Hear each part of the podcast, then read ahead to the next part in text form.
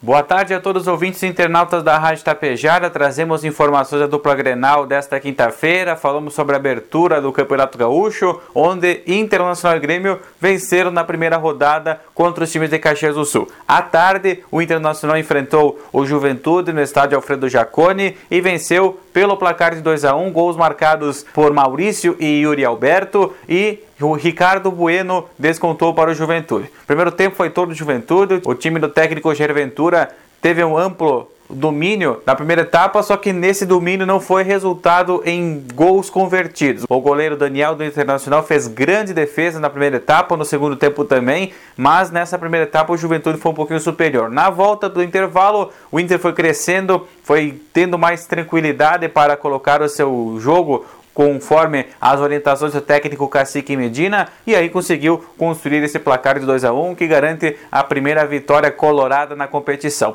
Próximo sábado, o Colorado recebe o União Frederiquense no Beira-Rio às 7 horas da noite. Já o time do Grêmio, enfrentando o Caxias com o grupo de transição, também venceu pelo placar de 2 a 1. Gols marcados pelo Grêmio, Elias duas vezes, Caxias descontou com um gol contra após falha do goleiro gremista. O Grêmio conseguiu trazer um pouco dessa juventude em campo, mesmo com o campo pesado, a chuva na arena em Porto Alegre não dificultou as ações do Grêmio. O Grêmio começou bem, marcou bem também a equipe do Caxias e quando teve as oportunidades soube marcar então no primeiro tempo e também na segunda etapa com gol de pênalti com o Elias. Segundo tempo, mesmo tomando o gol, o Grêmio ainda foi superior do que o Caxias, consolidou bem essa vitória que garante ao tricolor então os três primeiros pontos na competição. O Grêmio agora enfrenta o Brasil de Pelotas no próximo sábado às quatro e meia da tarde no estádio Bento Freitas, novamente com o grupo de transição.